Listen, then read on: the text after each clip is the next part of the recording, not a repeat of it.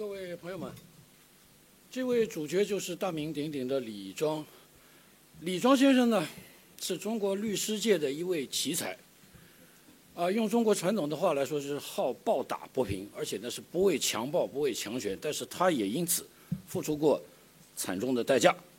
那么今天呢，李庄先生啊，也是这次书展可以说是一个神秘嘉宾，一直到前天才揭开了他的这个真面目。那么，所以今天我们时间呢，就交给李庄先生了。很高兴，很高兴来到东方之珠，香港。我这个有个毛病啊，坐骨神经痛，坐的时间不能太长，坐一会儿就起来站一会儿，站的时间也是不能太久，还得来回走动。实际上，我最舒服的。状态是，还不是躺着，是来回走动。无论是在成都还是上海，无论是在北大还是清华，在什么地方讲，我得不停的动。中医讲嘛，痛则不通，通则不痛。只要你走动，气血循环起来，它不会痛的。讲讲什么呢？这个题目啊，讲的是李庄案以重庆打黑的真相。这个主题就是这个。实际上，李庄案这几年来，大家也都非常清楚了。可能香港的朋友比大陆的朋友更清楚，应该这么讲，更清楚。为什么更清楚呢？因为当时大陆的媒体基本上是被薄熙来等人控制把持着，媒体也不敢发声，上到中央电视台、人民日报，下到一些地市级的报纸，都是不敢说出真相。包括这个李庄案的李庄这个形象，可能大家。也没有真正的见过，今天算是真正的见了。你们以前见的都是这个重庆公安局、重庆政法委在法庭上在抓捕我的过程中拍的照片。你比如我的照片，在法庭上受审的时候，我低一下头啊，扭一下脸呀。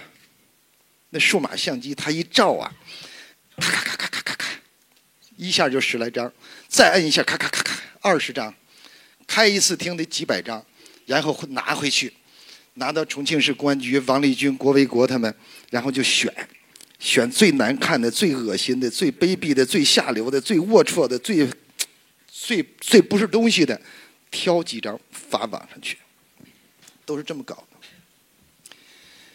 这个拍照片的总策划呢，姓汪，叫汪放，汪三点水一个汪，汪精卫的汪。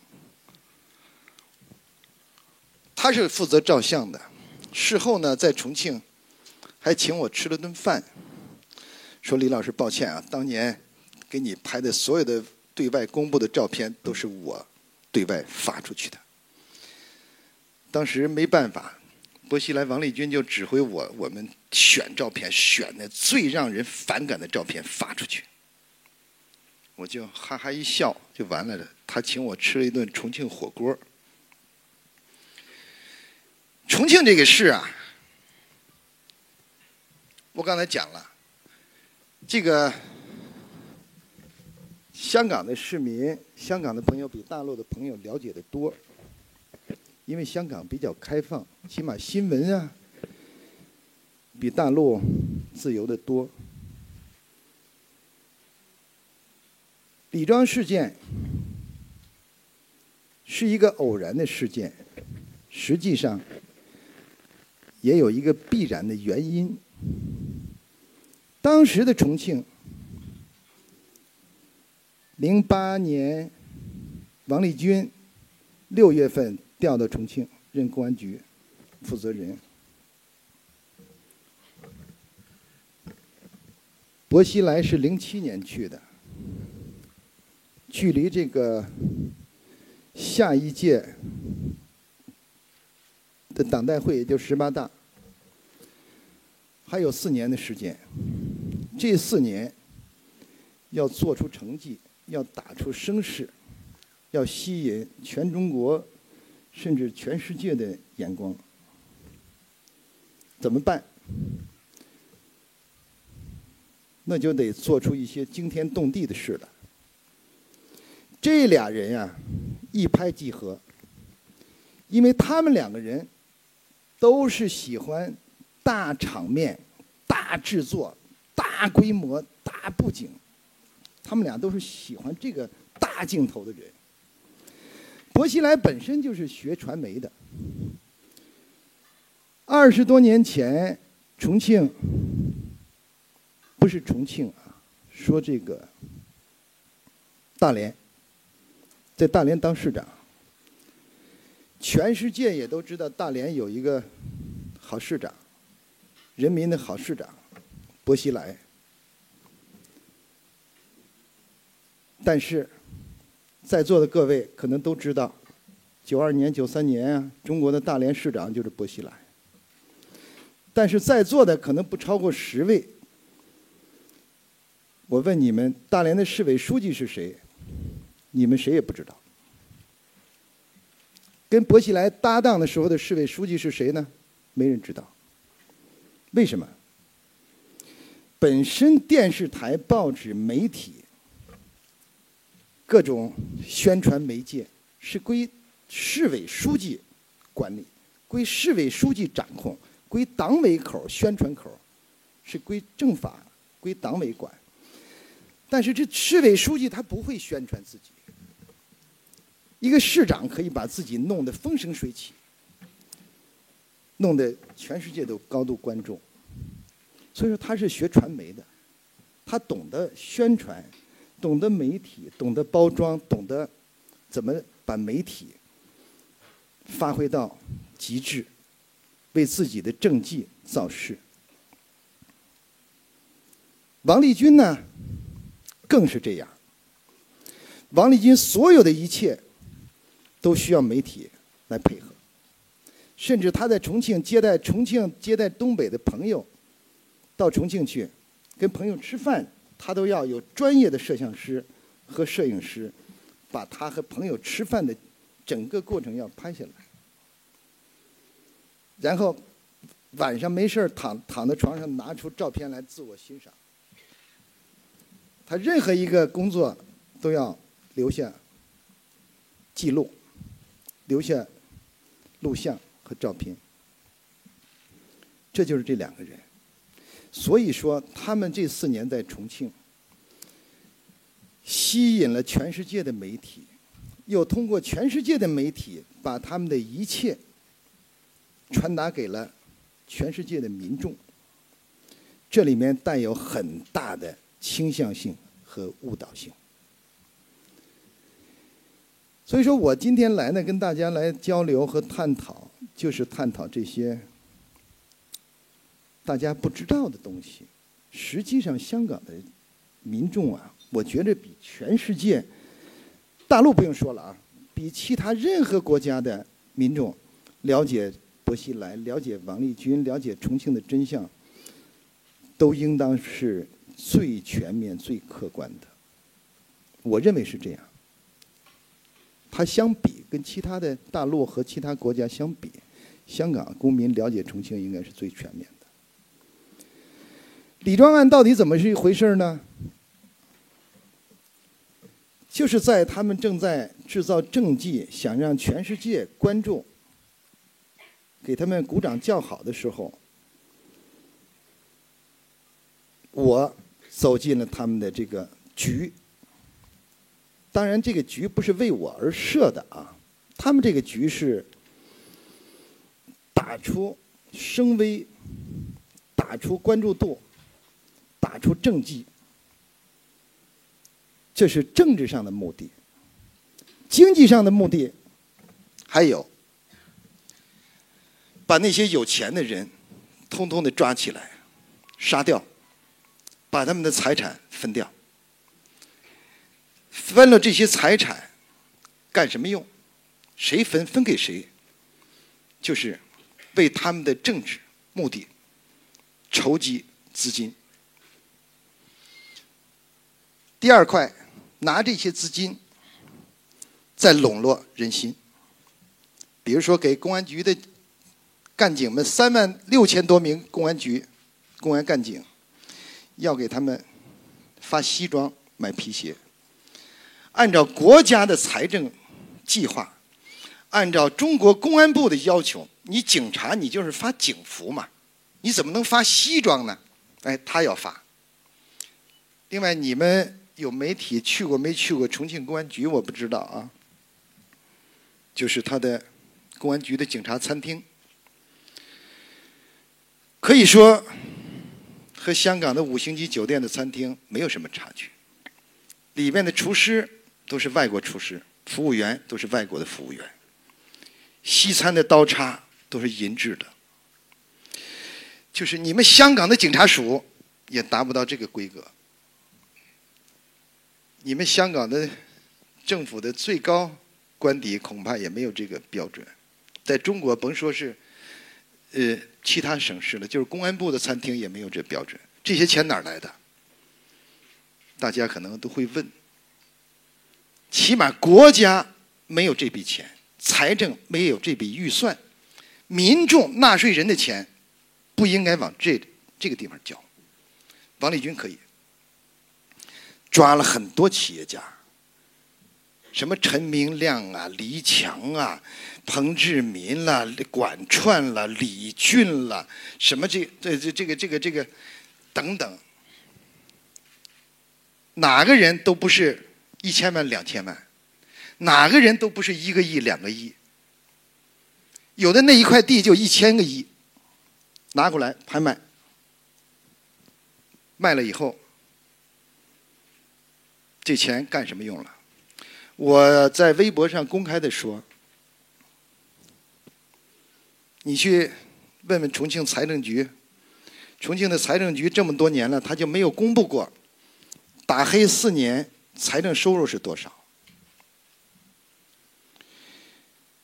成千上万个亿跑哪儿去了？重庆财政局说，我们重庆打黑四年，我财的财政局那是私下的一个官员向我透露，我们就收到了九点三个亿。说这个黑社会老大三百个亿没收了，那个黑社会老大九百个亿没收了，钱去哪儿了？财政局才收到了九个多亿，连十个亿都不到。龚刚模是个什么人呢？就说我。李庄，我是代理一个黑社会老大，这个人呢姓龚，叫龚刚模。龚刚模呀，他是零九年的八月份，他的哥哥龚刚华到北京找我，通过一个朋友找到我，说我弟弟被抓了。然后希望你给帮帮忙。我当时在北京郊外，当时八月份、六月份唱红打黑就全面开展了，如火如荼的，山呼海啸的势头。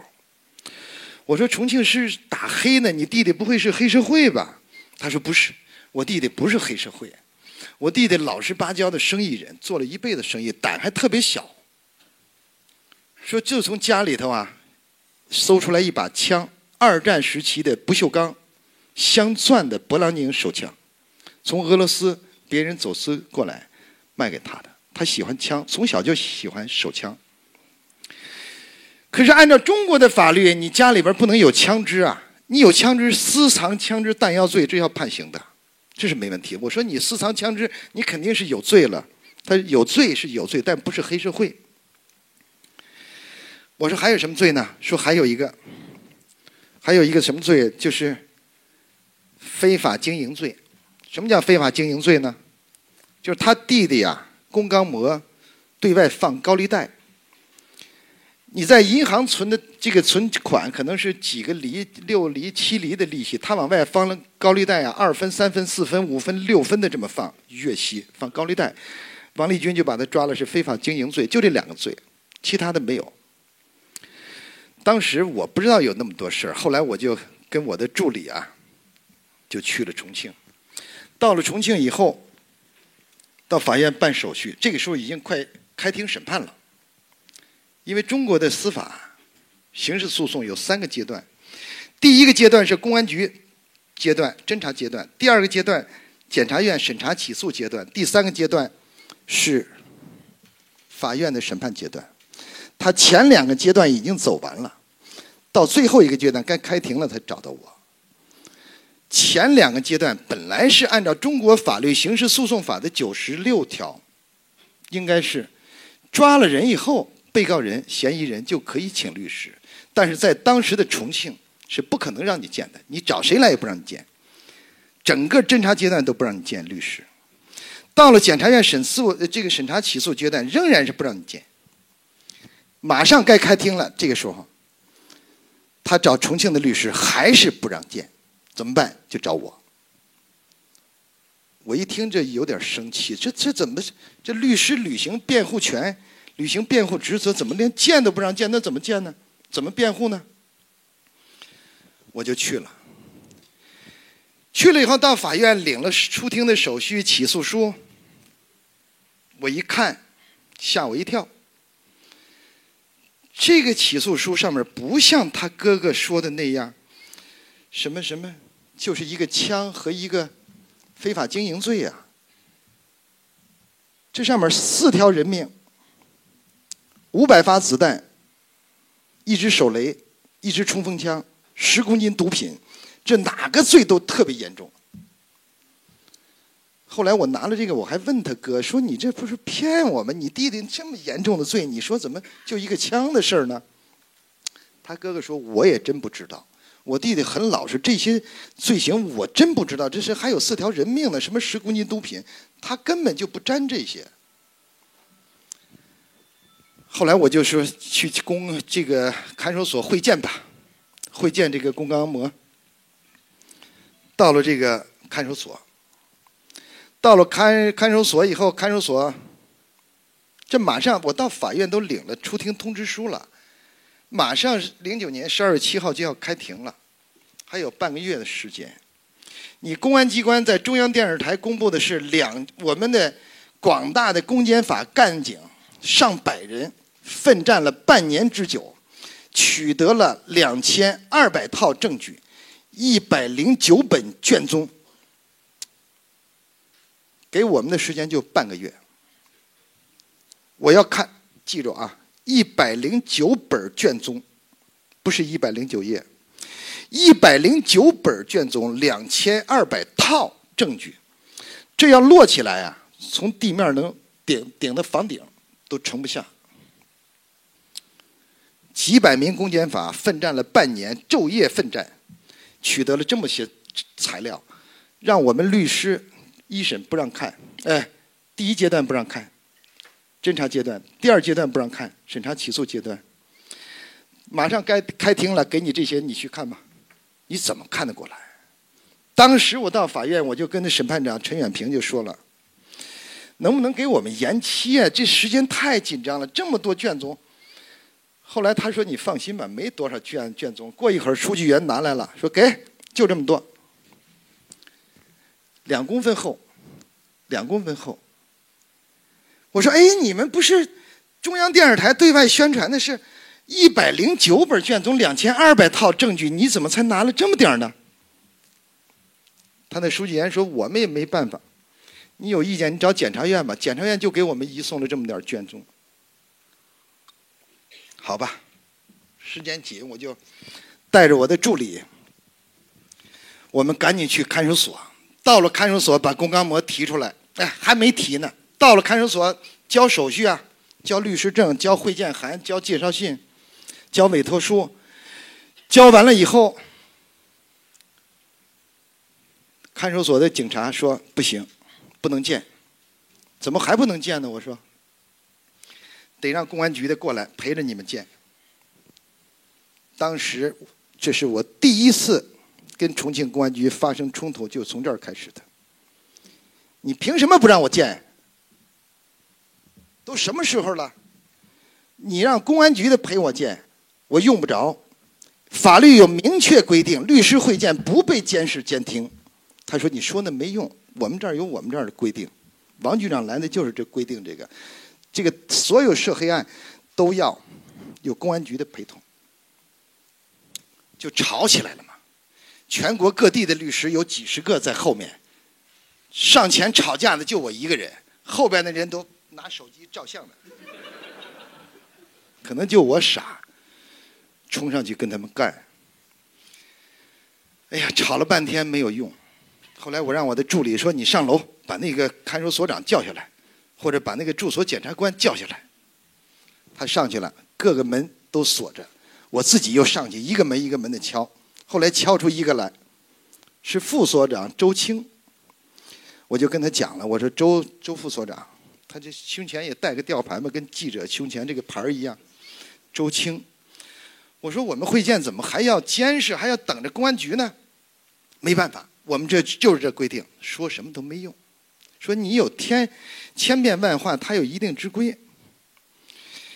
就等着，我们从两点一直等到四点。他们打电话给公安局专案组，一会儿来了两辆中巴依维柯，特警。到了，到了以后，我又跟这些特警们吵架，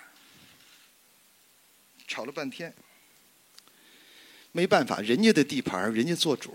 最后，我们身后跟着两个警察，监视着我们，就到了会见室。中间是铁栏杆，把龚刚模从里面提出来，有两个警察站在他后面。我和我的助理就站那个有一个，也就是这样的一个桌子。我的助理马小军在这儿记录，我会见龚刚模，我就问他，龚刚模。这是你说的吗？因为我在去法院到看守所的路上，我快速的看了看那些卷宗，那些卷宗里面，就是龚刚模的这个笔录有两份，一份是零九年十月二十八，一份是零九年的十一月十六日，两份笔录。这两份笔录出奇的一样，惊人的相似，为什么呢？就是十月二十八份这份笔录是。比如说张警官做的，十一月十六号这份笔录是李警官做的，问的问题一样，答案一样，语言、错别字、标点符号、地方方言、段落哪儿都一样。我一看这样的笔录，就是十一月十六日是粘贴复制的十二十月二十八那份复制过来、克隆过来的。这是一，第二，里边的问话呀，非常的幼稚。比如说，警方问龚刚模：“你手下有多少小弟呀？”他说：“有好几十个。”他们干什么坏事都跟你说吗？都跟我说。他们有什么事都向你请示吗？都向我请示。就这样的问话，这哪像一个黑老大杀人不眨眼的黑老大呢？后来我见了，我一看这个笔录，这不是死定了吗？这个，这哪个罪都够枪毙你的。所以说我提出他来以后，我就问我说：“龚刚模，这都是你说的吗？”他眼泪啊，马上就下来了，说：“那不是我说的，那都是他们事先编好的，编好了以后拿过来让我签字，我不签就打我。怎么打？我说，把我吊起来。”吊到两米多高的地方，墙上钉着钉子，拿着手铐挂到钉子上。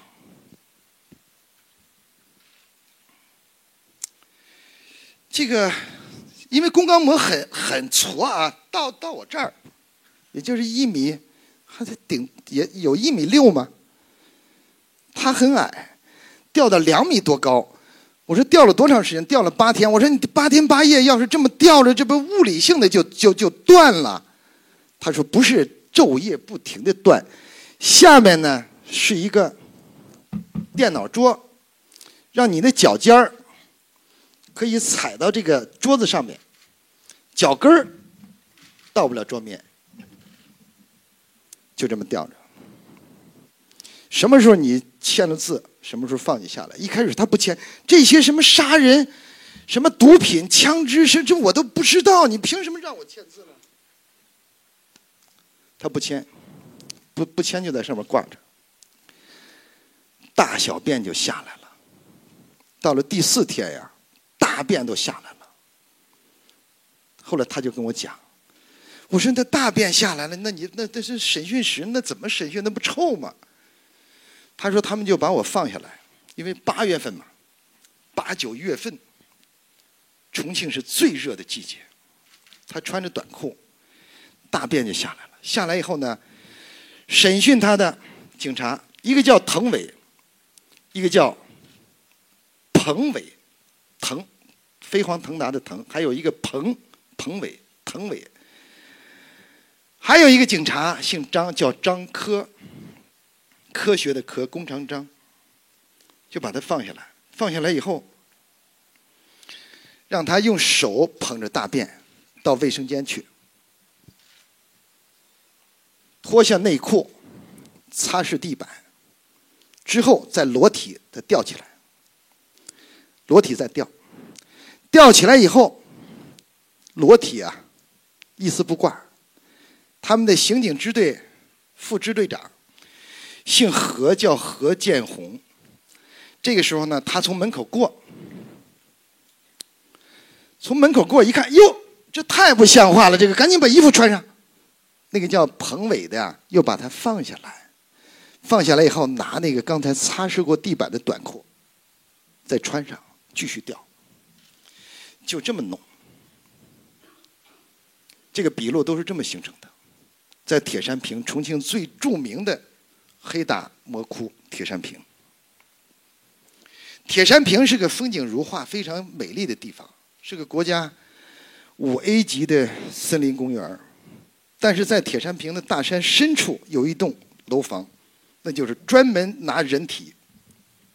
它的牌子啊，门口的牌子是重庆市公安局民警战训基地、战争训练基地、战训基地。他们是拿活体做战训，很多人在那儿被打，很多的冤假错案口供从那儿形成的。说到这儿以后啊，我就非常的惊讶、愤怒，加上我在这之前等了那么两个多小时，我非常的气愤。又听到了这样的令人发指的东西，我的火气一下就控制不住了。我当时就问这个龚刚模呀：“搁着铁栏杆嘛？”我说：“你手上有伤没有？”他说：“有。”我说：“你伸出来我看看。”伸出来，两个手腕有环形的、对称的伤痕、疤痕。因为他这个、这个、这个吊起来以后啊。那个手铐啊，他把那皮啊都划划脱了，就结了疤了。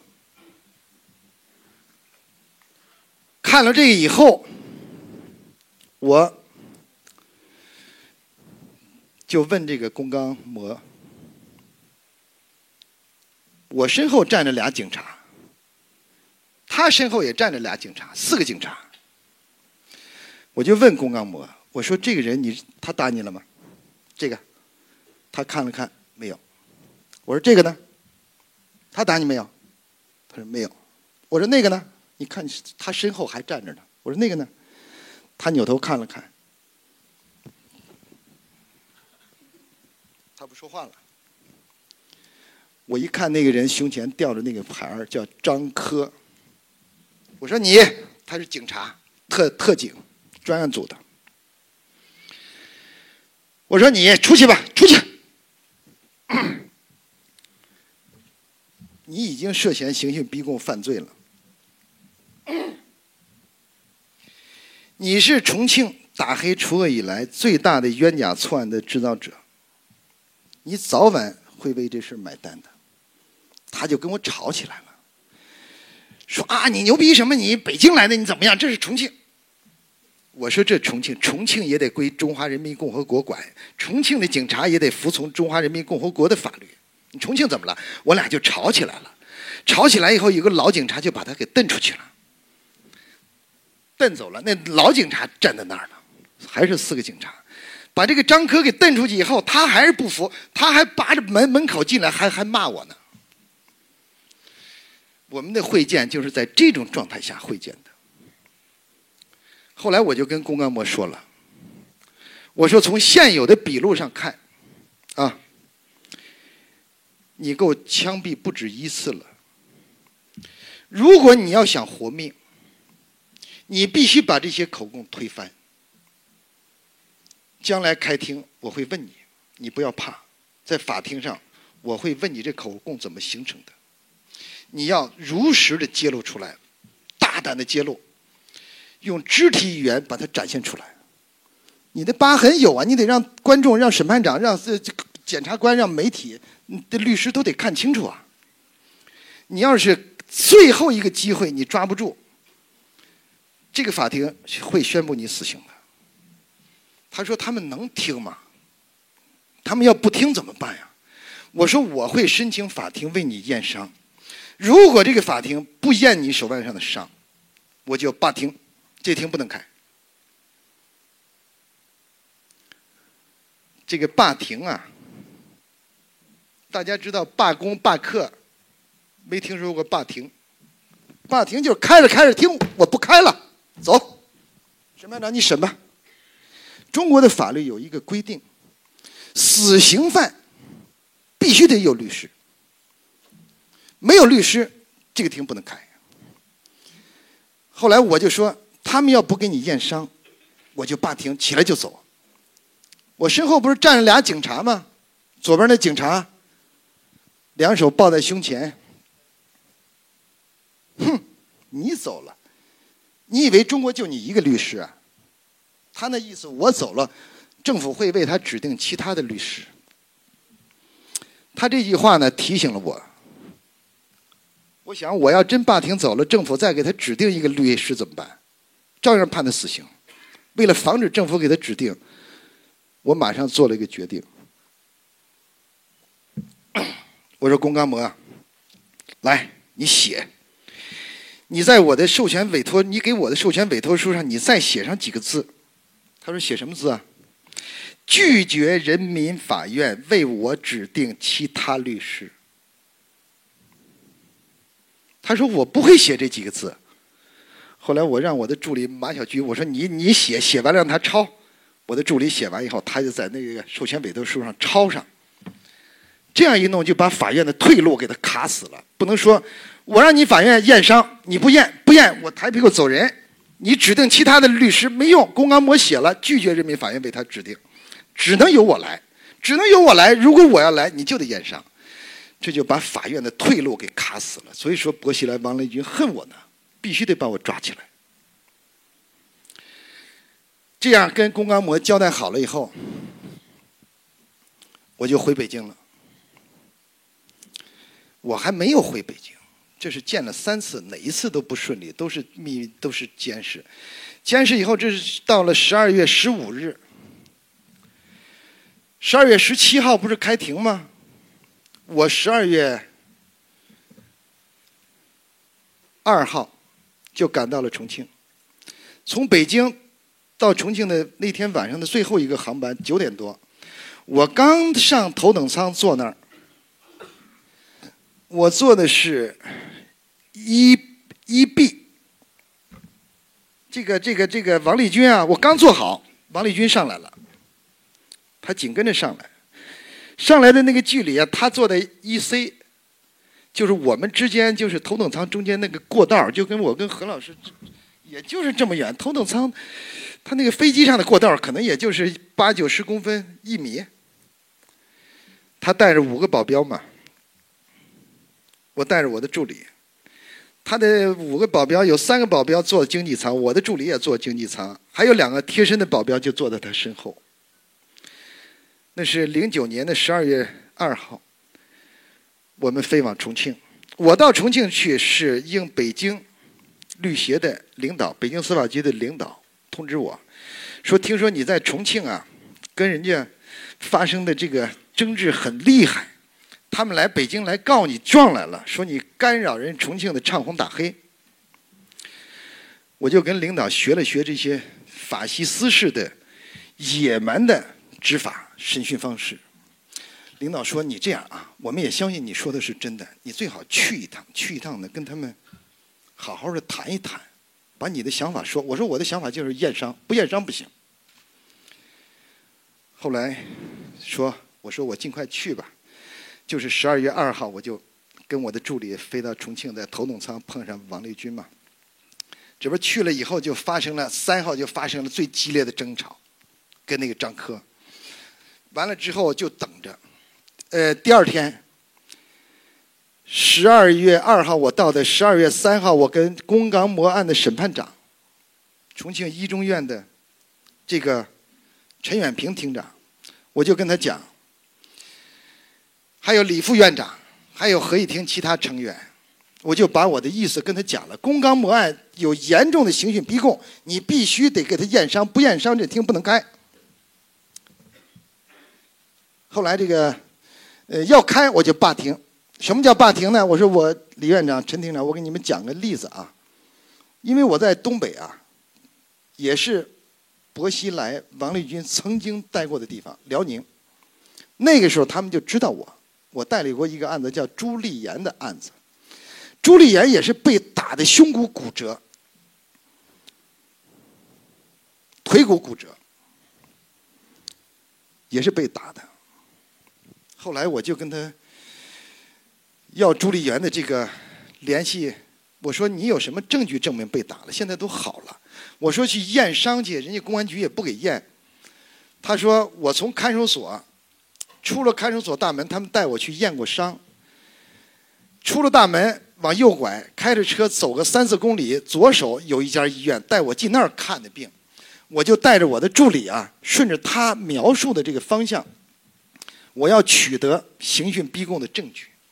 在东北，那是好几年前了，零六年、零七年的事儿了。我带着我的助理在看守所那儿一出来，往右拐，开车走三四公里，就沿途看有没有医院，还真看到了，辽宁省灯塔市第四人民医院。我们进去到骨科呀、放射科啊、照相，就查朱立炎的名字没有。后来我把看守所的一个御医，通过朋友也给给请出来了，请到一个饭店里，我想请他吃饭，了解一下你们看守所朱丽妍的事儿。结果呢，他说：“我们去看病是真的，但是不能叫朱丽妍，我们就叫李炎，都化名，不能用真名。”啊，我这才知道。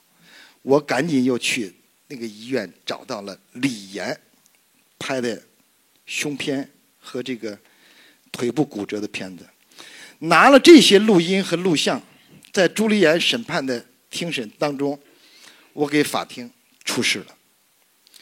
审判长和公诉人都大吃一惊，他们不知道我怎么搞到的。当时在辽宁这个案子，我是我讲的这个故事啊。就是朱立炎的故事，是说给重庆的院长和厅长听的，宫岗模案的审判长听的。我说我讲的这些，希望引起你们的重视。那天在重庆，在辽宁开庭的时候，朱立岩案在辽宁开庭的时候，我就采用过罢庭，希望我们在重庆不要采用这种方法，对你对我都不好。提前给宫岗模验伤，他说你怎么罢庭呢？重庆的院长、厅长、审判长，他没有见过律师罢庭的，他没见过。我就给他描述了一下，我说：“我告诉你怎么办啊。”在辽宁，我说我去会见朱立炎，也是跟重庆一样，专案组警察就监视着我见，你监视着我见，我就不见，见了也白见，你这庭不能开。我要求在开庭前不受任何监视。正常自由的跟犯罪嫌疑人交流，给我一个机会。如果不能达到这一步，你这庭不能开。结果呢，人家辽宁朱立岩那个那个专案组啊，法法院呀，院长就说他是零六年的五月二十七号要开这个庭。我说你不能开。他说你说不开就不开了。我们都提前两三个月。武警、特警、交警、各县法院、区法院的法警、防暴支队。呃，电视台、广播电台、媒体领导、人大政协领领导都安排好了。我们那几天准备昼夜的审，起码得审，因为好几十个被告要审一个星期。每天中午的盒饭都联系好了，什么通信指挥组、后勤保障组、交通运输组，我们都弄完了。你说不开就不开了？我说你肯定不能开，你开了也白开。他说那不行，我们必须得开。我说好，开吧。五月二十七号开庭。那天一开庭呢，这个审判长一开庭，他他有个法锤啊，梆这么一敲，拿着这个书稿就念：辽宁省辽阳市中级人民法院今天在这儿依法公开审理以朱立岩为首的特大黑社。我在那，我说审判长，我有个事儿我要说一下。审判长，你闭嘴，等会儿再说。然后继续念：辽宁省辽阳市中级人民法院，我是审判长，我有紧急情况要报告。哎，你怎么回事？你，警告你了啊！你得服从法院的、法庭的统一指挥。辽宁省辽阳市中级人民法院还在那念呢，我起来，走走走走走，让我的助理拿着电脑去现，走走走，拿档案袋走，走了，这就叫罢庭，你开吧。走到门口啊，我还回来跟这审判长说：“我说审判长，你注意啊，你要开庭，你继续开。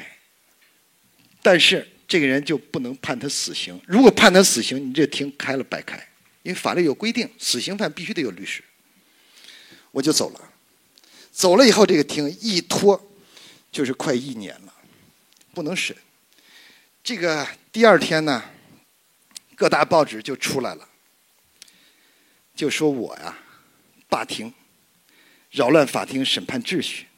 辽宁省当时王立军那个时候在辽宁省打黑办就是副主副主任，他们就到北京要抓捕我、逮捕我，说我扰乱法庭秩序罪。后来北京方面说扰乱法庭秩序罪得有。殴打、辱骂审判人员，持械暴力冲击法庭。我说我也没有打谁，也没有骂谁，我水平不高，你不让我见他，我变不了，我走行吧？就没有，没有抓了我。第二次他们又去北京，又找去了，又控告我说要吊销我律师执照。我也没有犯什么规，犯什么纪，你凭什么吊销我？北京那边又给他回绝了。第三次又去了。说，求求你们让李庄别管这事了，好吧？说这李庄管不管是他和当事人之间的合同、契约、合约关系，我们司法局也不能干涉呀。那连弄了三回，没办法。实际上那个时候，王立军已经恨上我了。那个时候他就知道我。所以说，零九年一唱红打黑，我一去，他一听，这家伙又追到重庆来跟我找事儿的了。实际上我不是。我是很正常的一个业务，他认为是，包括薄熙来也认为，说我这准备准备上位呢，你这来这儿搅局的，这是，我很正常的一个律师业务，他们俩都误会了。所以说我跟那个重庆一中院讲完这个故事以后啊，那审判长就吓坏了，说你要这么弄的话，那我们重庆每一个案子都不行。说你一贯都这么多年，一贯都这么辩护吗？我说是，就这样辩。他说好吧，好吧，好吧，我们马上汇汇报吧。汇报，这是十二月三号上午，我们一直谈到了中午一点多，都没吃中午饭。我说七号的庭还能开吗？我说你早点告诉我，因为十二月三号咱们谈完了，我父母啊，十二月五日过生日。我说你要是确定十二月七号不开庭，我今天我就回北京。我参加我父母的生日，都八十多岁了，十二月呃五号嘛。他说：“那你等吧。”三号等到十一点，还没有消息。四号上午等，下午等，等到半夜还是我说听，给他打电话开不开这庭啊？那审判长说还得等，我们现在还研究。到了十二月五号。还是没有开，还是没来电话。十二月五号晚上吃完饭，这时候电话响了。法院的书记员来电话，姓张，叫张红，说李律师，那个厅不开了啊，七号的厅不开了。我说为什么不开？那什么时候开呢？他说另行通知吧。梆，挂了。我一听这个电话，口气都变了，另行通知吧。咵，变了，挂了。我赶紧通知我的助理马小军，我说快点收拾东西。当时在重庆的五洲大酒店嘛，一个五星酒店。我说赶紧收拾东西，这个地方不能待了，他们要动手了。我那助理还还问这这动什么手啊？我们没干什么事抓我们干干嘛？我说你赶紧收拾东西吧。两个箱子收拾完，从楼上八八楼，我记得很清楚，我们住的八零幺，一个套房嘛，进去一个客厅，一边一个卧房，我们俩住的一个套房。收拾东西，开着龚刚磨的哥哥龚刚华的那个沃尔沃大富豪车，他也吓坏了，说要抓律师，他也不知道怎么回事，就倒车呀，就怎么就倒不出来了。吓得手忙脚乱，我说你赶紧下来，下下下来。他下来，我上去开，开着一加油门，我们就上了成渝高速了。从这个重庆到成都的高速公路叫成渝高速，一路狂奔。因为当时的重庆的江北机场不敢去了，你从机场走，肯定把你扣住，抓住。我们上高速，从成都绕到北京回去。上了成渝高速以后，我的电话就一个劲儿的不不断了。各大媒体因为这个龚刚模案是重庆打黑的标志性案件，全世界的媒体都关注着这个事儿，都知道有个北京的律师来这儿说必须要验伤，不验伤这厅不能开，这消息就出去了。他们就打听这律师是谁呀？是李庄，电话是多少？就到处采访我的。我就一边开着车，这电话就一个劲儿响，我也顾不上接了，赶紧跑吧。所以我的撤退的路线，后来啊，王立军撤退的路线和我是一模一样。他也是，他也是学我驾车上高速公路，从重庆到成都。但是呢。我住的凯宾斯基酒店，他直接就进了梅林馆了。我俩的目的地不一样。但王立军要晚跑一天，他也彻底完蛋，命都没了。薄熙来肯定要把他干掉。所以说，重庆这些年发生的这些事儿啊，到现在为止，重庆。我写了一本我写了一篇文章，叫什么文章呢？题目叫《用二八规则透析重庆现象》。二八规则透析重庆现象。二八规则是什么意思呢？二八黄金线，因为有人类社会以来，它就有一条二八线。比如说，空气中百分之二十是氧气。海水中的百分之二十是盐分，社会的财富的百分之八十被百分之二十的人掌握着，百分之二十，百分之八十分配那百分之二十的财产，这就二八线。这条黄金线是有人类社会以来始终是贯穿在始终的。薄熙来啊，就非常熟悉这条线。所以说，你看我昨天、我前天来的，昨天接受一些香港媒体的采访，有的媒体就把我的话 就给演绎了。我希望今天来的媒体能够把我的话呀，要报可以报。我既然敢站到这儿，我就对我说的每一个字负责任。报完整的话，本来我表达的一个意思是一百个字。你不要从中间选七个字、选六个字拼到一起去报去，那意思就变了。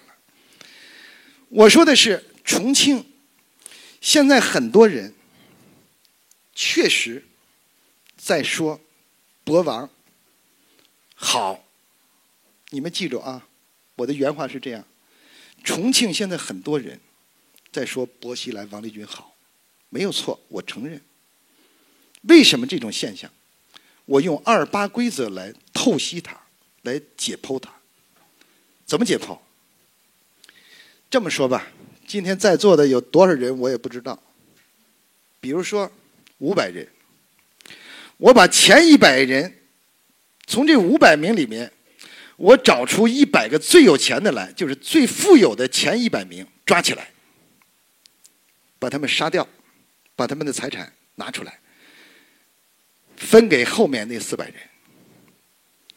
后面那四百人肯定说我好，起码大部分说我好。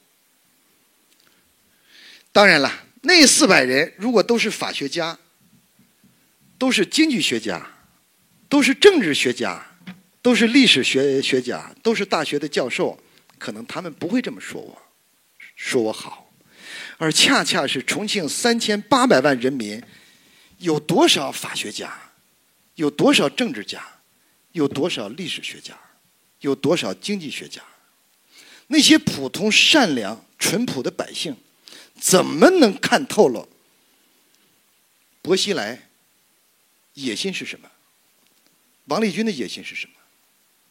老百姓是善良的，老百姓也都是正义和这个淳朴的，所以说他不可能有政治家那种高瞻远瞩，也不可能有经济学家那种远见卓识，更不可能有历史学家那种独具慧眼，不可能的。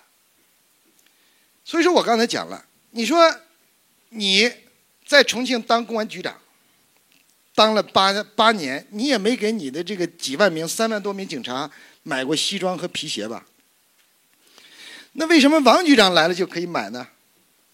所以说干警们说好，实际上也不是，真正的干警，你们可以去问，在座的媒体也不少。你们问问重庆那几万名干警，到底有多少说王立军好的？真正说他好的没有几个。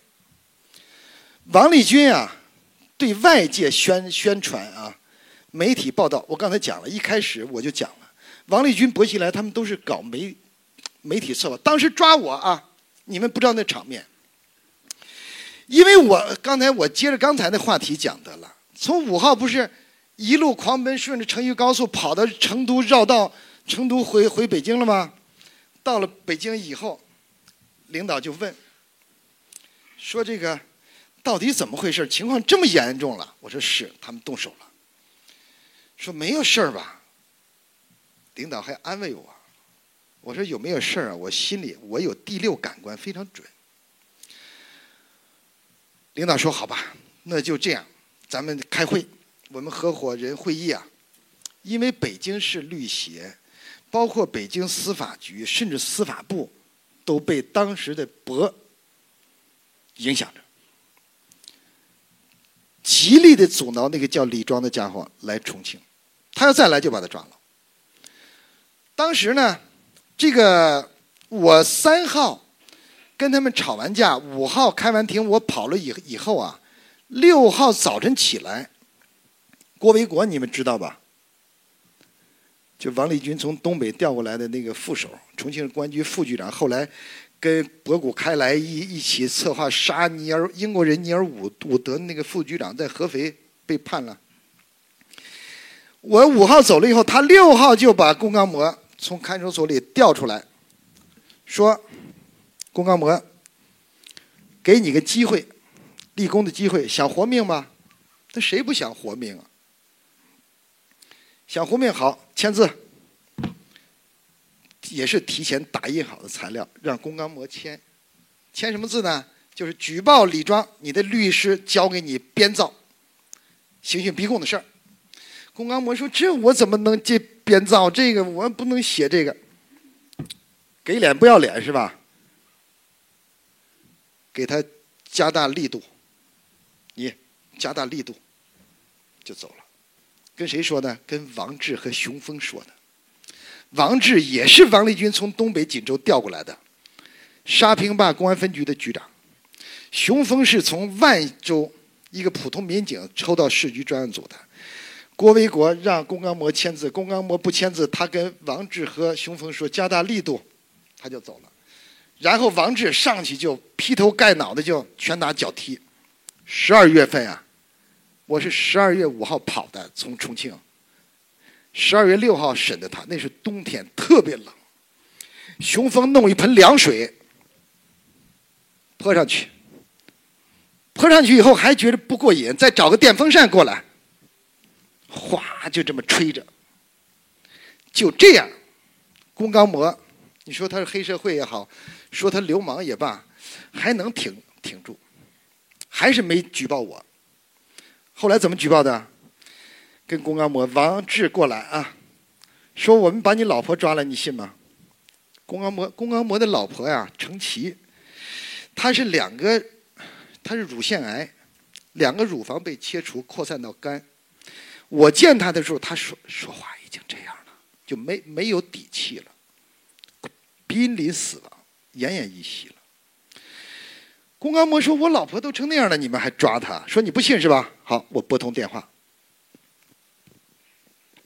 拨通了电话以后，拨通了电话以后，让那边抓他老婆的警察把电话给了龚刚模的太太，然后这边让龚刚模听，你听吧。”他太太从那边就传过来电话，说：“刚模呀，他叫龚刚模嘛，叫他刚模。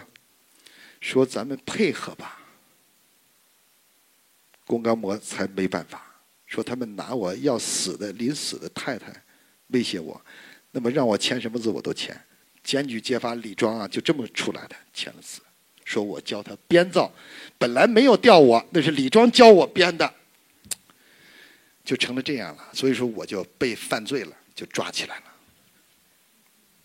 就为这事儿，李庄案就是真相就是这样的。后来呢，不是到了这个北京以后，我就所里的领导和北京的有关的这个司法局的领导，最后决定你不能再去了，必须为了你的安全，你不能再去了。那不能再去，我怎么办呀？我必须得跟人家马上要开庭了，已经到了法院了，随时随刻要开庭，那怎么办？我必须对当事人家属负责呀。他们请了我，我现在给躲起来了，怕抓我藏起来，那他们开庭怎么办？我们领导说你就在这住着，别出这个地儿。完了以后呢，躲过这一阵儿再说。我说好吧。可是我在那儿住着，我心里头。踏实不了，我趁着那天中午啊都睡觉了，我一个人开车出来，就到了北京大兴镇国肿瘤医院，因为他老婆在北京住院，乳腺癌嘛，扩散到肝，肝癌了，晚期了，我得跟他老婆有一个交代，下一步怎么办？我就开车去了，去了以后那是下午四五点多钟吧，在大兴。镇国肿瘤医院三楼紧西头阴面第一间房间三三零病房，我就去了。去了敲开门以后，他老婆在床上躺着也不能动，我就给他讲了讲现在的形势很危险，我是不能再代理了。你们家交的律师费我也要退给你，但是我可以给你介绍几个北京其他的我的好朋友，也很优秀的律师。我正说着，因为我进去以后啊，把我的手机。和他的手机电池都要抠下来，放到卫生间的水水盆里头，水盆下边有一个抽屉，放那儿，我们才能进来，在这个病房里说话。因为这个电话呀，王立军他们早都给我监控起来了。这个电话就是不打，你放到这儿，我们这么说话，王立军都能听到，所以说很可怕的。我们就把这电话就挪挪到卫生间去了。刚说了没两分钟，门我跟他太太正在那说，他躺在病床上，我给他讲现在情况很危险，推荐几个律师。咣一下，那门就开了，呼啦啦就进来十来个人，病房也不大，都站满了，就把我围起来了。王志带队，就是重庆公安局沙坪坝分局的局长，在合肥被判了五年，第四被告，也是掩护。博古开来杀人的一个局长，跟郭维国、王立军他们都是一伙的。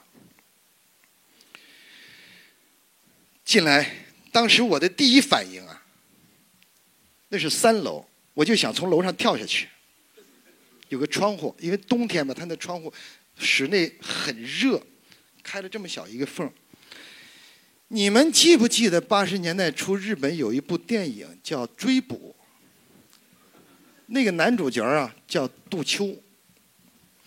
我当时就想从那三楼跳下去，然后寻找他们刑讯逼供的罪证。但是我的动作太慢了，那十几个警察上来就把我摁到那儿了。好虎啊，也抵不过一群狼啊，就把我带走了。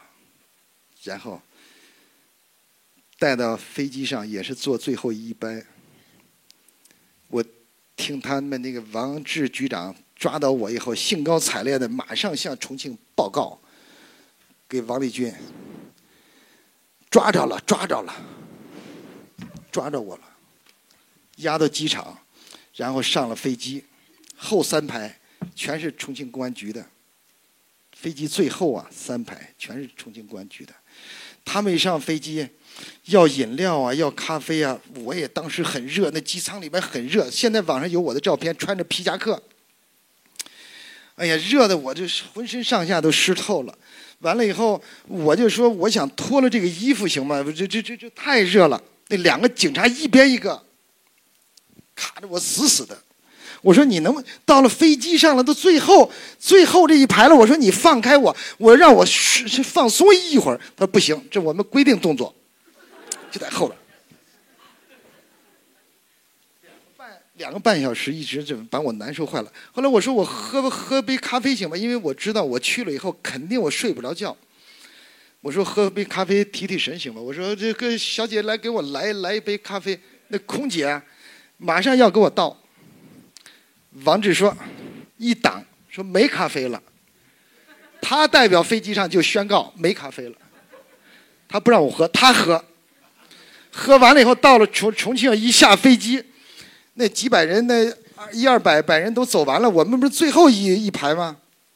完了，下面就上来人拿着对对讲机，下面都开始布置了。我说的大镜头、大场面、大布景就出来了。都走完，下面上来特警，说可以下下去了。旅客都疏散完了，我们最后一个下，还是一边一个架着我。走到飞机舱门口，这一推门，我一看，吓我一跳。那边三路防暴警察，戴着钢盔，穿着皮靴，一身迷彩服，每人胸前一支微型冲锋枪，三路纵队。十几辆警车把飞机包围起来，闪着警灯，这是好莱坞大片的镜头。我当时就吓我一跳，我说这是抓住本拉登了呢，还是奥巴马到访啊？这是，就把我。后来我心里这么想。我没有说，我说这什么镜头？我一个什么罪？我一个律师，你说我也没杀人、没放火的，值当的这么大动动静吗？这得浪费纳税人多少钱？后来我也没说话，就下来了，走从舷梯上下来。王立军穿着这么大的一个黄色的风衣站在那儿，插着兜。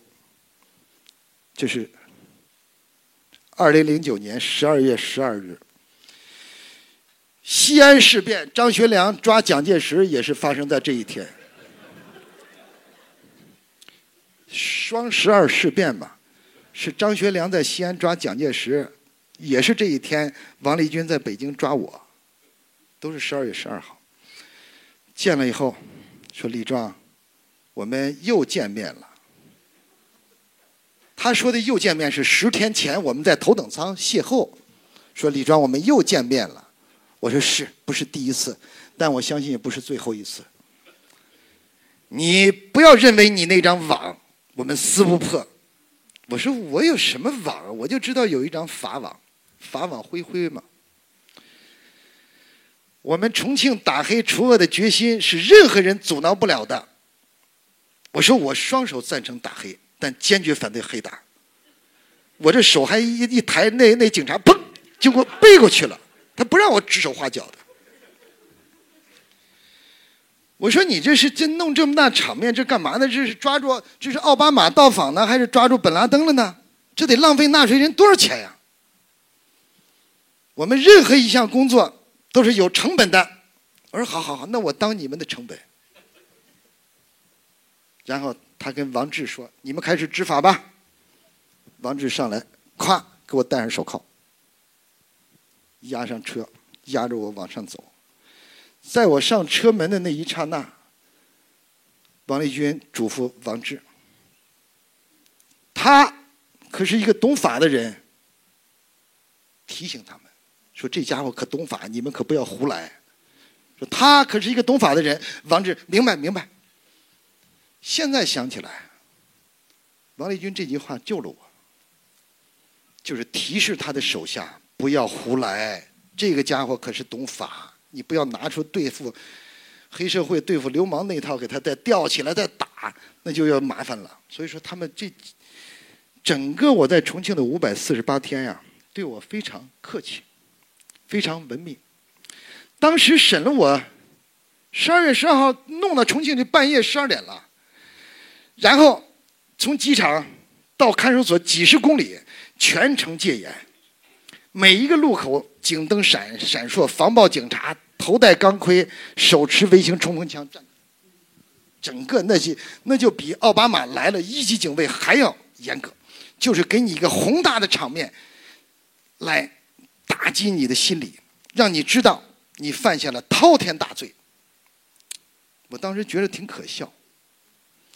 因为我遇见这样的事嘛，没有这么大的动静。因为这么多年律师，很多公安局啊、检察院经常抓我关个几个小时，关个一两天的，我也习惯了，所以说也都适应这种环境了。当时他们去北京抓我，我还说呢，我我还不服呢，我说你们怎么把我抓过去，还怎么把我送回来？我还跟他们吵。我不知道他们这回玩的跟我玩的是真的，真把我判了。真给我送到监狱里去了。所以呢，到了这个看守所以后，第一天，第一次审讯，第一个人说的第一句话，就是王志说的：“李庄，告诉你，你就是零口供，我们也要把你送到监狱里去。”大三长已经开会研究定了，什么叫大三长？公安局长、法院院长、检察长。就重庆的公安局长、法院院长、检察长，大三长，因为他有三级：高级法院、中级法院和基层法院。他说的是大、高级的那三个长，不把你送到监狱里，我这身警服就不穿了。这是王志开场白嘛？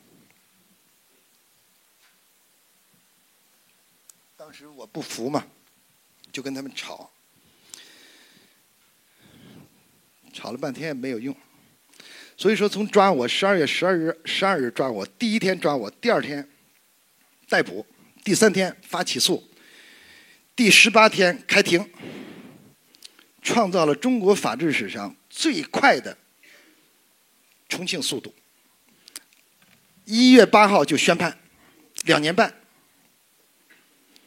宣判两年半。当时审判长还问问我上诉不上诉，我肯定上啊。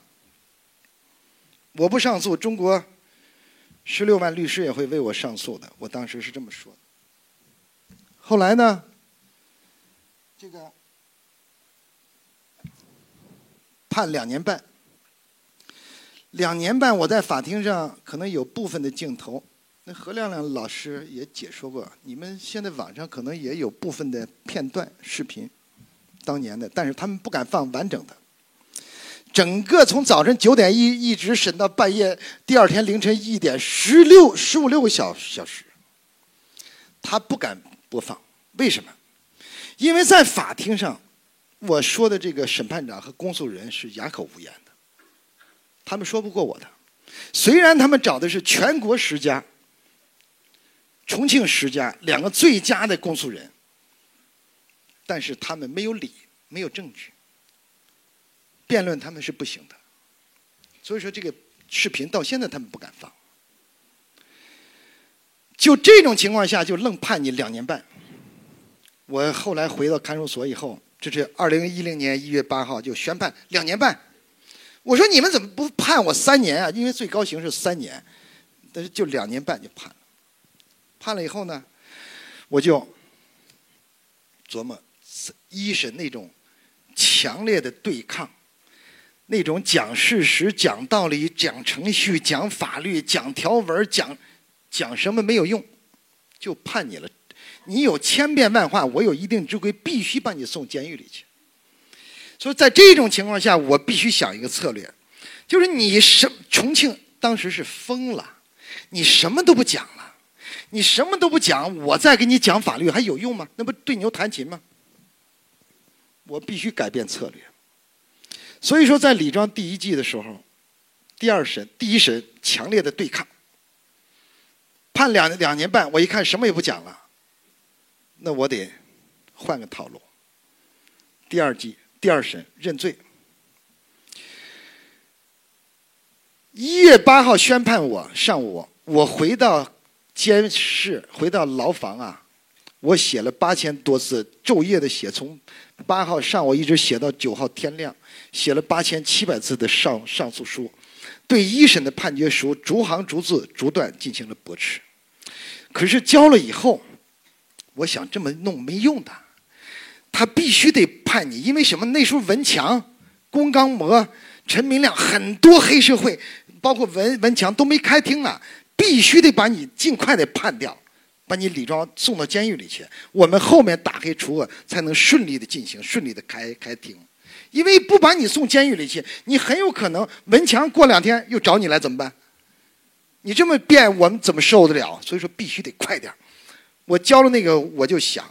交了上诉书，我知道，因为二审按照中国的法律，一审判你你不服，二审你上诉，上诉中国的法律是可以书面审理，就是不用开庭。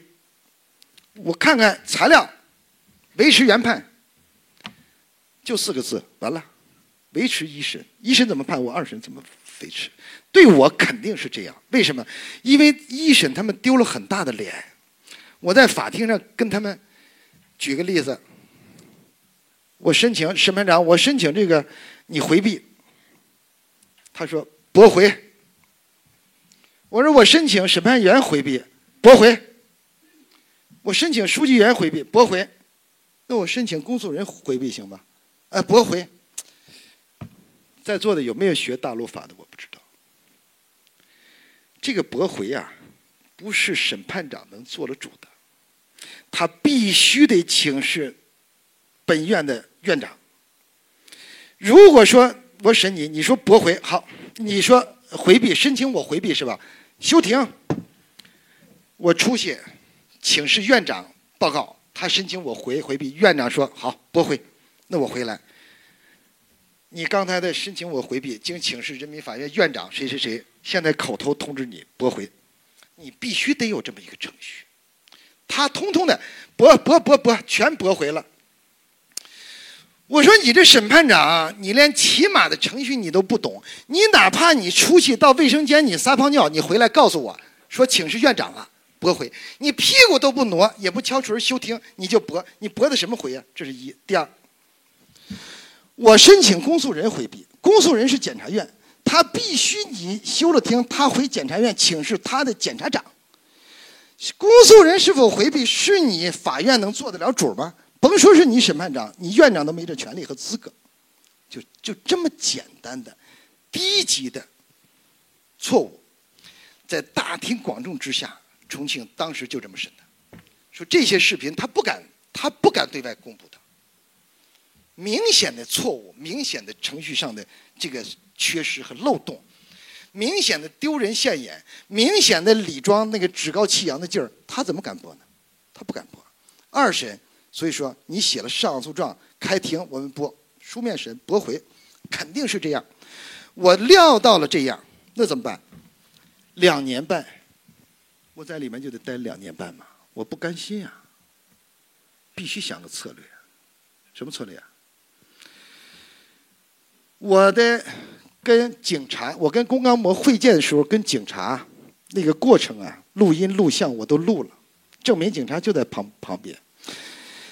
他们说我交给龚刚模编造，中央电视台当时也也播了。你旁边站着那么多警察，我怎么可能交给他编造呢？我要编造，你警察当场就把我拿下，你为什么不拿下我呢？人家王立军说了，你回家的时候我们旁边没警察，实际上我的手机里面都有录音录像的。我就想早点，因为我从病房被抓走了，龚刚模的太太已经奄奄一息了。我那些录音、录像、照片，那手机怎么样呢？他老婆还活着没有？我心里没数啊。所以说我必须得回去，必须尽早的出去，一切围绕着先出去再说。所以说我策划了一个方案，认罪。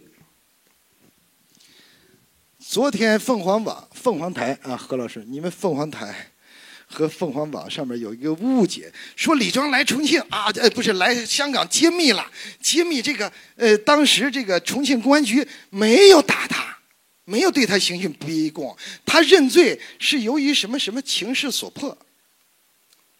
这种解说词啊，又误导了大家，不客观。本来我重庆。对我确实没有刑讯逼供，没有打我，没有骂我。认罪呢，是基于我想快点出去，找到龚刚模老婆卫生间水盆下边藏着能够证明警察在现场的照片。我不可能现场教他编造，编造的话，警察当场就把我拿下了。我是基于这个，所以说我就想了一个法认罪，所以说我就报告管教，我认罪了。那警察一听，好家伙！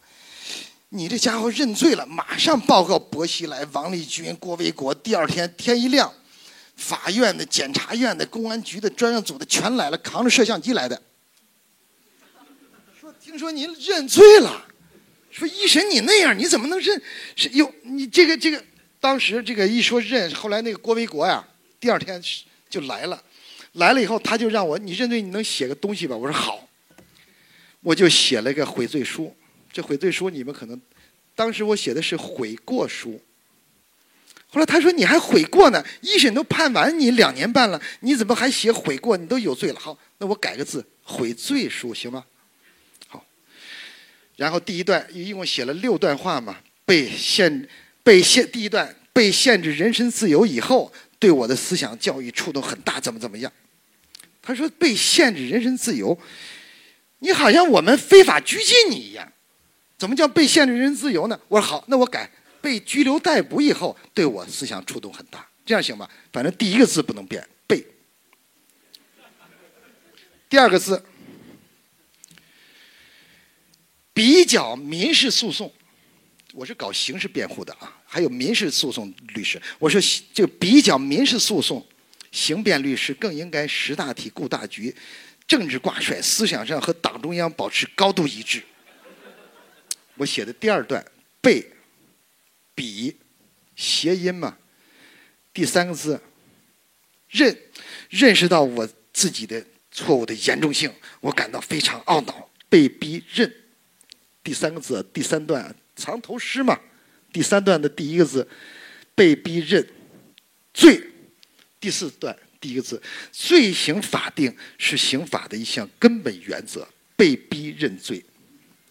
还。第五段第一个字，缓慢的思想转变给我带来了沉重的代价，怎么怎么样，怎么怎么样，被逼认罪缓刑，最后一个字，刑法的根本任务是保护人民，打击犯罪，怎么怎么样，怎么怎么样，被逼认罪缓刑，最后一个字，不但藏头，我还藏着尾呢，出去坚决申诉，说六段话的第一个。连起来被逼认罪缓刑，最后一个字连起来出去坚决申诉。当时我写完了修，跟郭维国呀修改了多少遍，拿到王立军那儿终于通过了，他们很高兴，这家伙终于认罪了啊！装装起来，他没发现。所以说事后呢，王立军呀、薄熙来呀、郭维国啊很生气，因为这个，所以说才导致了李庄第二季。就是第一季不是判我两年半吗？后来你说你认罪了，好，后来我们就宣判吧，宣判第二审。二零一零年的二月九号上午宣判，审判长鉴于李庄认罪态度较好，是吧？一审不是挺挺挺挺挺挺不配合吗？第二审鉴于认罪态度较好，改为一年六个月，就是原来两年六个月，现在改成一年六个月。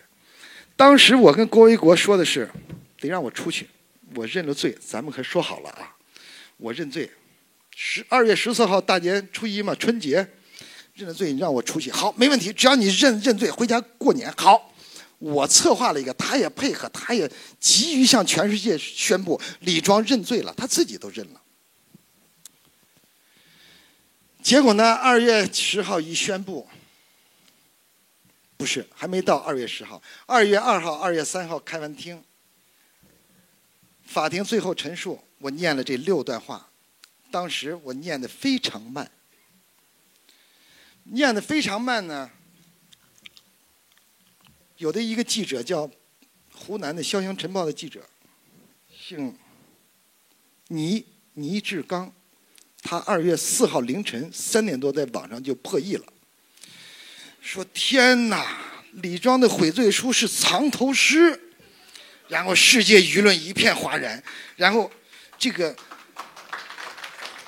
郭维国、郭维国、王立军专案组的。就是他是三点多凌晨，二号开一天庭，三号开一天庭，四号凌晨三点多他上网就发了，天呐，李庄的悔罪书是藏头诗。四号八点多一上班，郭维国专案组他们就拿着那个我写的东西到看守所找我来了，说李庄你这写的什么呀？这是啊，你这，你这不是把我们重庆公安局啊，检察院啊，法院啊，说。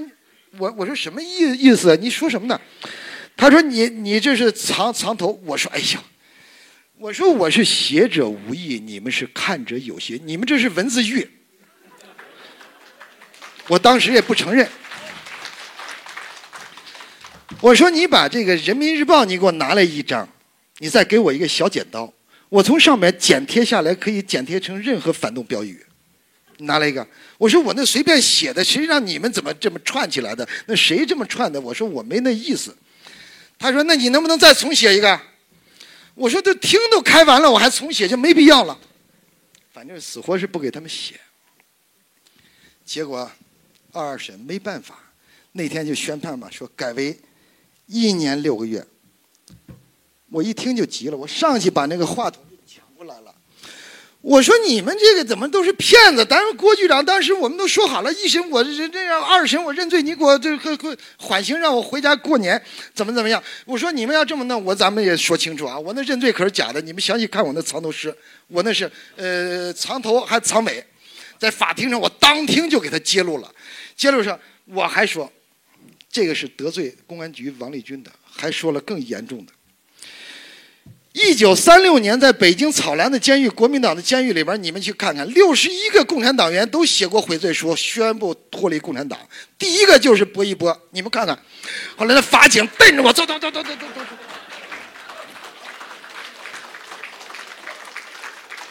法警啊，法警说到这儿，就把我从上面。好几个法警拖着我就拖出去了。我说：“你们好好看看，三六年那个六十一个叛叛徒都第一个就是薄一波，那不是悔罪，那是斗争策略。”当当就给我蹬出去了，不让我说了。这个时候的薄熙来啊，薄熙来在市委办市委书记办公室有一条专线，他看的是现场直播。当场就把茶杯就摔了。二月九号这是宣判，二月十号送监狱吧，一一年半吧，就带监狱去。送到监狱这个路上啊，有一个车队就送我，有武警中队长，有士兵拿着冲锋枪，看守所长，还有这个警卫车开开道车。我就一年多一个罪犯。一年多的徒刑，一个罪犯，弄得阵势很大，压着我，戴上手铐，然后就给我送到监狱。在去监狱的路上，我的这个中巴是考斯特中巴车嘛，二十多个座，我旁边坐的就是看守所长周明祥。周所长啊，就跟我聊天呀，说昨天宣判的时候。你就说你有没有罪，最重最轻就行了。你干嘛说人家老汉儿呢？重庆啊，管父亲爸爸叫老汉，老汉儿。说你说你就行，你说人他老汉儿干嘛？我说我说什么呢？说你说人家薄熙来他爸干嘛？我说我没，我说的是党史，是历史，我也没侮辱谁，是吧？那是斗争策略嘛。说他爸当当时对敌斗争经验丰富嘛，是吧？先认了罪，出来再说。因为什么呢？三六年确实把共产党的十六十一个人啊抓起来，颠关到北京草兰的监狱。当时刘少奇是北方局的局长，北方局的书记，高岗代表这个中共和国民党监狱里边的内线人人员协商。六十一个共产党的干部在里面关着，你要承认你有罪，宣布脱离共产党，就释放你们。马上走，你不承认就通通杀掉，你不认罪。高岗呢就给刘少奇来汇报，刘少奇说为了保存实力，因为共产党当时很缺干部啊，说可以写什么都行。我讲的党史怎么了？这是历史啊。所以薄熙来很生气，就弄了我一个，判了我一年半。然后不让我见亲属，不让我见家人，不让我见律师，不让我打电话，不让我看报纸，不让我看电视。所有的一切在高墙里面高度的封闭，但生活上对我很关照。我曾经说过，我住过的监室是世界上世界上最豪华的监室。比什么秦城监狱啊，比美国、英国，比你香港的监狱豪华多了。我那监室里面这么厚的纯毛地毯，我的墙壁都是那个 KTV 包房里面你们见过这么厚的软包装，这墙墙墙壁都都是比这厚多了。这个都不是主要的啊，一个大液晶电视啊，两个大格力空调的壁挂。壁挂空空调，这个也不算什么。我那洗手盆那个水龙头都给你卸了，卸了以后装成红外线感应的，墙上一个软管你手一靠近，那水就从上面出来了，你可以洗手。淋雨也是，还有更高级的，坐便器都是软包装的，陶陶的坐便器上面包这么厚的软海绵，这么厚，坐上很软，就是你想死，你想撞死都不行。到处都是软的，所以说严密防范着我他们。然后我的监视旁边就是我的私人医务室和厨房，整个看看守所就是像这个这个演播厅这样啊，它是一圈全是监视，这一圈全是。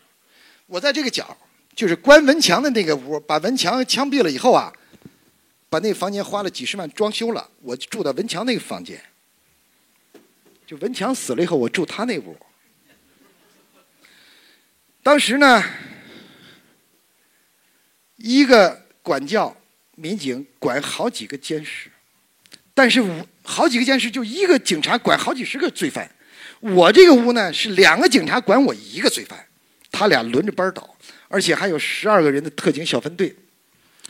因为关了我十四个月嘛，十四个月，他不让我见亲人，不让我见什么的，就是高度封闭，不让你知道外界的任何消息。干嘛呢？他们查呢，组织了好几十个人，分成了十一个专案组，查李庄十年来所经办过的所有案件，到我们所财务档案，把我办过的案例卷宗调出来，派着各路人马在全国各地查我。有没有犯罪的蛛丝马迹？比如说偷漏税呀、行贿法法官呀，或者是交了钱不入账啊，或者做假证等，查了我十四个月，最后实在查不出来，就说什么呢？你是诈骗，说我诈骗，诈骗什么？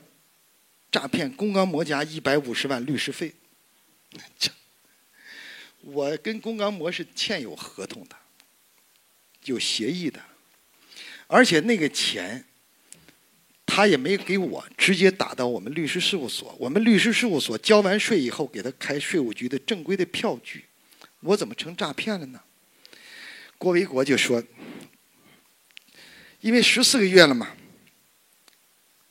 这是二零一一年的三月二十八日，十四个月跟外界失去任何联系。那一天放风，所长把我从监室里叫出来，我刚坐到那儿，郭维国进来了。进来以后就说：“我说，哎，郭局，我老远一见他，他他说你等会儿啊，等会儿他过来了，过来把我叫到屋里，把门关上，任何人，看守所长、副所长都，因为看守所都是他的下级嘛，他是局长嘛，不让进。进来以后，李庄，你可把我害惨了。我说什么事？你弄得我十四个月谁都不让见，你那藏头诗啊，让王局长把我骂的狗血喷头的。”就是当时我跟你修改怎么弄，怎么竟然没发现？说我们公安局在你这儿丢了大脸了。再加上你说那个六十一个叛徒的事儿，薄书记很生气。我说那你得让我见律师、见家人啊，你不能这十四个月什么都不让我见。哦，不让见是不对的，怎么能不让见呢？不过也快了嘛，呃，你将来以后呃判了刑住了监狱，你就可以建监狱就规范了，每个月都可以建。我说我这十四个月都该出去了，怎么还得判判刑啊？哦，漏罪嘛？你不是那个诈骗吗？你不是还有一个罪吗？诈骗人一百五十万吗？啊！我说我那一百五十万成诈骗了。我说郭局，看起来你们重庆是把不打算让我活着出去了。你转告他们，如果你们真敢按一百五十万起诉我。我一头撞死在法庭，你信吗？他说：“哎呀，不要这样嘛，你还有父母嘛，进监狱以后好好改造，争取立功，还能早点出来嘛。”我说：“你得了吧你！”操！哎呀，就这样。我一说一头撞死，这是上午见，下午就给我派来十二个人的小分队，防防暴特警，谁提醒我，法院检察院提醒我，一边站三个，我在前面走一左右一边。三个跟着我，我说你老跟着我干嘛？说我们是奉命行事，跟着就怕我撞死。准备着氧气包和担架，因为我脾气急躁暴躁，我不好，他们就怕我出事儿，知道吗？就这么弄，最后撤了诉了。这个大家也都知道，撤诉是多方面的原因，这不是一个方面。种种原原因，因为什么呢？因为用现代宇宙观来讲啊，世界是一个有机的整体，任何事情都有前因后果，不是一因一果。整个世界上的所有的一切都是多因一果。比如说最简单的，没有王立军抓我，我今天也做不到这儿来。我做不到这儿，这儿也跟你们大家见不了面，也不可能跟何亮亮老师并肩而坐。所有的一切，当然你再往前倒腾，没有龚刚模委托我，王立军也不会抓我。再往前还可以说，我跟龚刚模不认识，是我三十多年前一个朋友，他和龚刚模当时是八十年代初做摩托车生意的，他介绍我认识的龚刚模。所以说，这个宇宙啊，用哲学的一个名词是什么呢？蝴蝶效应，就说西伯利亚的蝴蝶扇动翅膀可以引发印度洋的海啸，这之间有什么联系？可能现代人类文化解释不了，但是它毕竟有它内在的东西。时间的关系啊，我不可能讲的太多，因为写了好几十万字的书啊，实际上我四月份就脱了稿，但是始终呢在跟编辑在段落调整上啊。老是没有最后定。我讲的这些故事啊，在书里面都有。将来有机会的话，大家可以看到。本来想再出个什么香港版啊，出个什么的，但是这回香港同时节没来得及。今天咱们就说到这儿吧，行吧？下回有机会咱们再说第二季。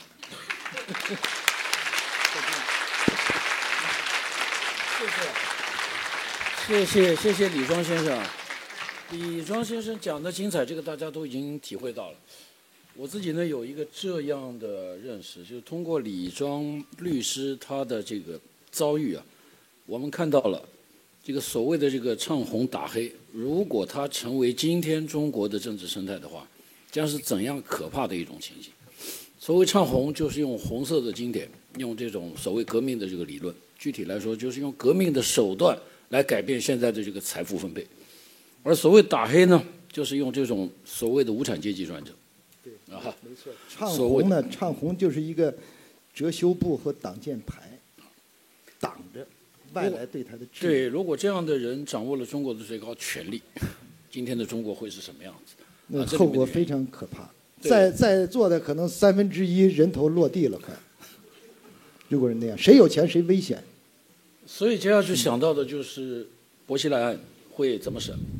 他明明就是一个，呃，可能是一个窃国大盗。怎么审得看最后控方到底出示哪些证据，因为这个刑事案，对他的这个证据倒是最后还没有公布出来。我们现在说这些有点为时过早。对，所以我们就看啊，看看这个案子的这个审审判的这些怎么样。我们现在还有点时间，现场的观众看有问题的话，我们可以向李庄先生请教啊。谢谢这位，这位。呃，李律师您好，呃，先我先请教一下，您是怎么样看待您个人生命受到威胁的这个程度和推动中国法治建设这么一个步伐的一个两个当中的一个矛盾性？然后我想请问一下啊。再有一句话，不是在中国内地有句话就叫文天祥的一个人生自古谁无死，留取丹青照汗青吗？那么您觉得从历史角度上面去怎么样去看待，呃，一个人在这个当中可能去发挥的一个地位和在您这个过程当中，您有去进行一个某一个程度上面的一个妥协吗？我来简单的回答一下，当时抓我的时候，一审不是宣判了吗？宣判以后。他们让我认罪，我说我不但没罪，我还有功呢。他说什么功？我起码我提醒我这么弄，提醒你们公安局以后打人啊，打的不要太狠，别留下痕迹，起码收敛一一点吧。这是往小里说，我提示了你们；往大里说，维护了法律的尊严和公正。所以说我是有功的。后来一审宣判我以后，我说我愿意用我的人身自由，去推动中国的民主与法治向前迈进一步。哪怕是极其微小的一步，我伸出个小拇指在法庭上，当时我的豪言壮语就是抢占了当时的道德制高点，我先把它站住。后来呢，我我这句话今天来看基本上实现了，因为二零一三年一月一日，中国中华人民共和国刑诉法已经修改了，其中最著名的就是李庄条款。两两条现在已经改了，比如说以后再碰上当事人举报律师，你不能先把律师抓了，说你编造、刑讯逼供，把你弄到监狱里，然后再审判龚刚模开庭了啊！各位律师都注意了，不要在这法庭上说什么刑讯逼供了，刑讯逼供都是李庄编的，他已经被抓起来判刑了，进进监狱了。说别的不要再提这个了，吓得全国各地律师谁也不敢说话了。杀一儆百，这是薄熙来、王立军做到了。现在的法律变了，因为我而变的，就是李庄条款。以后再碰上这样的事，异地公安机关侦查，你不能重庆公安局抓李李庄，说他是编造，换一个地方，这叫异地侦查。这个条款为我而变。第二一个条款。先审本案，再审衍征案，因为我的案子是龚刚模案件衍生出来的，你得先审龚刚模案件里边到底有没有刑讯逼供，你再说李庄犯没犯罪。如果他里边有刑讯逼供，那就不是李庄教的。说这两个条款都变了。另外，怎么面对人生？我告诉你，我跟很多朋友都说了，我说建议有条件的朋友们都进去住个一年半载的。为什么这么说呢？可能是调侃，因为我进去的时候啊，有重度的脂肪肝，尿酸还高，而且血脂还高。住了一年半，出来一检查都正常了。为什么？他在里面吃的粗茶淡饭，吃的再好，虽然对我有特殊的照顾，但毕竟跟外面不一样。想吃什么吃什么。今天一吃鲍鱼吃两个，吃螃蟹吃三个，你这尿酸肯定高。哎，小心，小心，小心，小心。所以说呢，这个另外呢，我那监室的那个床头上啊，挂着八个字：面对现实，热爱生活。在我的牢房，我每天起床以后啊，第一眼先看他，一共是十几平米的牢牢房，每天就在里面走嘛。我什么我一天得看他无数遍。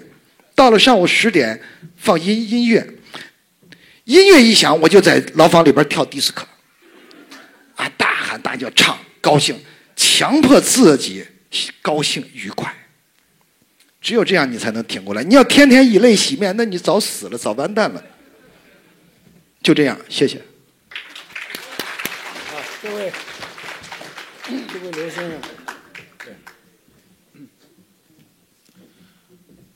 终于能够在香港见到李庄律师，这是心里头啊非常的高兴。因为三年多以前，当这个薄熙来这个如日中天的时候，我曾经在我的报纸的专栏连续写了六篇文章，炮轰他的唱红打黑。您是哪个报的？啊，《东方日报》啊，东方啊，这个这呃，我在那个里有个专栏，当时，这个我觉得，我觉得那种啊，用政治运动、群众专政的这个手段来解决改革开放这个呃带来的一种社会矛盾啦、弊端啦等等了，完全是逆这个改革开放的历史潮流而动的。所以呢，就我当时是炮轰，但是今当当时那个李庄的案来讲呢，就是在唱红打黑的大环境里头的副副产品嘛。问题是今天，今天最近那个内地啊，这个提出了所谓的七个不准讲，七个不准讲当中最后一个是不准讲司法独立。如果这样的是这个这个思路的来讲呢，跟唱红打黑有什么区别呢？都是左的一套嘛。如果这个样子呢，李庄案了不会是最后一个啊。我想让李庄律师来评论一下这样的一种不准讲司法独立的严重效果。谢谢。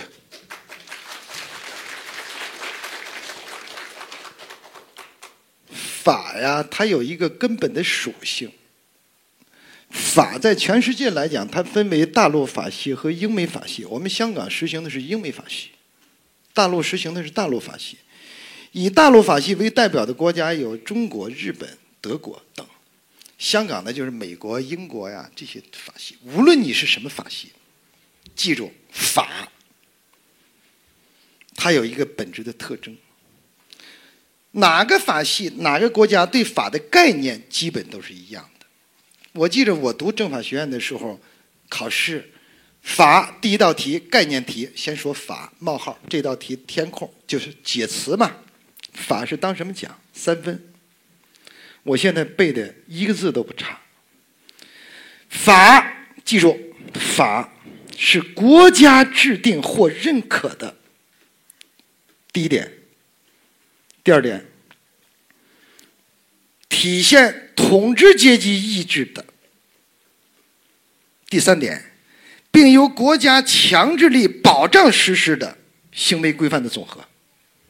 你根据英美法系、大陆法系，哪个国家都一样，体现的是统治阶级意志。你在台上，你有权利立法；你是老百姓，你没有资格立立法。当然，我后来写了一篇文章。虽然法的概念在全世界几千年了都是这么一个模式，但是我们现代的法治理念应该讲究宽严相济、恩威并举、疏堵结合。我在监狱里啊看了很多的书，把看守所、监狱的书所有的书都看完了，最后没有了，他们就给我去买书去。我看的最多的是《论语》。《论语》啊。一共一万五千多个字，我在里面基本上都背过了。其中印象最深的一句话，就是孔子两千多年前说的：“道之以政，齐之以刑，民免而无耻；道之以德，齐之以礼，有耻且格。”这话当什么讲呢？就说你治国安邦，你用高压、酷政、酷刑来治理这国家。老百姓吓得战战兢兢的，能够免除刑法的处罚，他不犯法，他不敢犯，但是内心的廉耻之心没有唤起来。道之以政，齐之以刑，民免而无无耻。后一种呢是理想国家的法治理念，叫道之以德，齐之以礼，有耻且格，就是用道德和礼疏导教化你。让你有廉耻之心，高兴的、轻松的、自觉自愿的遵纪守法，能够避免的法律的对你的惩处，这都是我们共同追求的一个理想的法治境界。谢谢。对不起，我也想请问一下，龚刚模现在怎么样？龚刚模因为检举揭发我，他是三十四个黑黑社会当中的第一被告。由于揭发了我，他被无期了，他活了。第二、第三、第四、第五、第六后面的好几个都枪毙了。他因为揭发我，活了，活了。但是现在，他向中央、向最高检、向所有的媒体，已经通过律师写出他的亲笔的证明来了，说我。对不起，李庄老师，是因为当时他们拿我得了癌症的老婆威胁我，我实在受不了了。如果还能回归社会，我愿意用我的余生去报答李庄老师。我看了这句话以后，我不但不恨他，我还非常同情他。谢谢。但是他的案没有翻过来，他还是作为黑黑社会。还是作为黑社会，现在大家都知道是个冤案，但没办法，因为这样的案子不是我一个，太多了。中午我还在讲，你给李庄平反怎么平？所以说现在得给我平不平反，对我个人来讲没有任何，大家在座的都给我平了，我不需要法院给我平，是吧？所以说呢，这个。这个这个龚龚刚模呀，如果给李庄一平反，李庄就是多米诺骨牌的第一块。这一块一倒下，那就乱套了。为什么？因为我是教唆龚刚模编造刑讯逼供。如果我说是不给我平反，说明呢我没有教唆。如果我没有教唆，那就意味着龚刚模案件有存在的刑讯逼供。如果存在的刑讯逼供，那就得开庭。如果开庭就坏了，再往下进行不了了。为什么？龚刚模活着，后边第二、第三、第四都没人头都没了，你怎么开？你开庭必须被告人得站在法庭上，你人都没了，你怎么开？这个法律技术上突破不了，这是第一，法律上不可行。第二，经济上，几十亿、几百亿、成千上万亿，成千上万亿都唱了红歌，栽了银杏树了。警察做了西装，薄熙来、王立军在餐厅里把把他吃掉了，唱红打黑，弄了几十个人，花了几千万，就为了一个李庄花几千万，这钱哪来的？都是没收的民营资本家，把他们杀了，把这钱用到这儿了。你现在给他平反，你怎么平？平反可以放他出去，你得把他，别说一天扣多，国家赔偿多少钱，你就把本该属于他的钱还给他，没有了。那边命没了，这边钱没了，你拿什么评？这是第一法律，第二经济，第三政治。因为审判李庄，你提拔成检察长了；因为审判龚刚模，你提拔成院长了；因为审判李庄、龚刚模，你提拔成这个副书记了。你说你原来是科级，我现在提拔你当处级；你原来处级，我提拔你当副局级。你都是因为你审判李庄有有功啊。这些人还不是一个俩，要一个俩简单，一大批。我给你李庄平了反，这些人都得撤职，这不可能吧？这是政治上的巨大障碍。我理解，我深深的知道这一点。谢谢。好，谢谢。好，呃，这这一位啊，这位有问题，这是我们最后一个问题。谢谢谢谢，我很感谢的人最后一个问题就是，我想请问一下那个李庄律师，你刚才讲到就是说，呃，就是说你刚才讲的那种所谓的呃三三长会审那种呃那种那种情况，其实我我我个人理解就是说。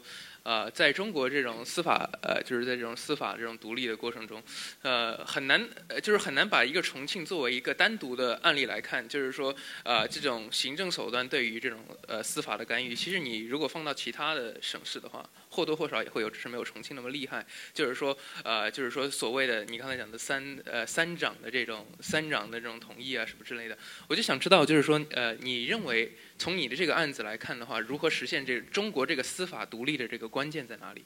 你怎么呃，你你认为中国该怎么样实现这种司法独立？谢谢。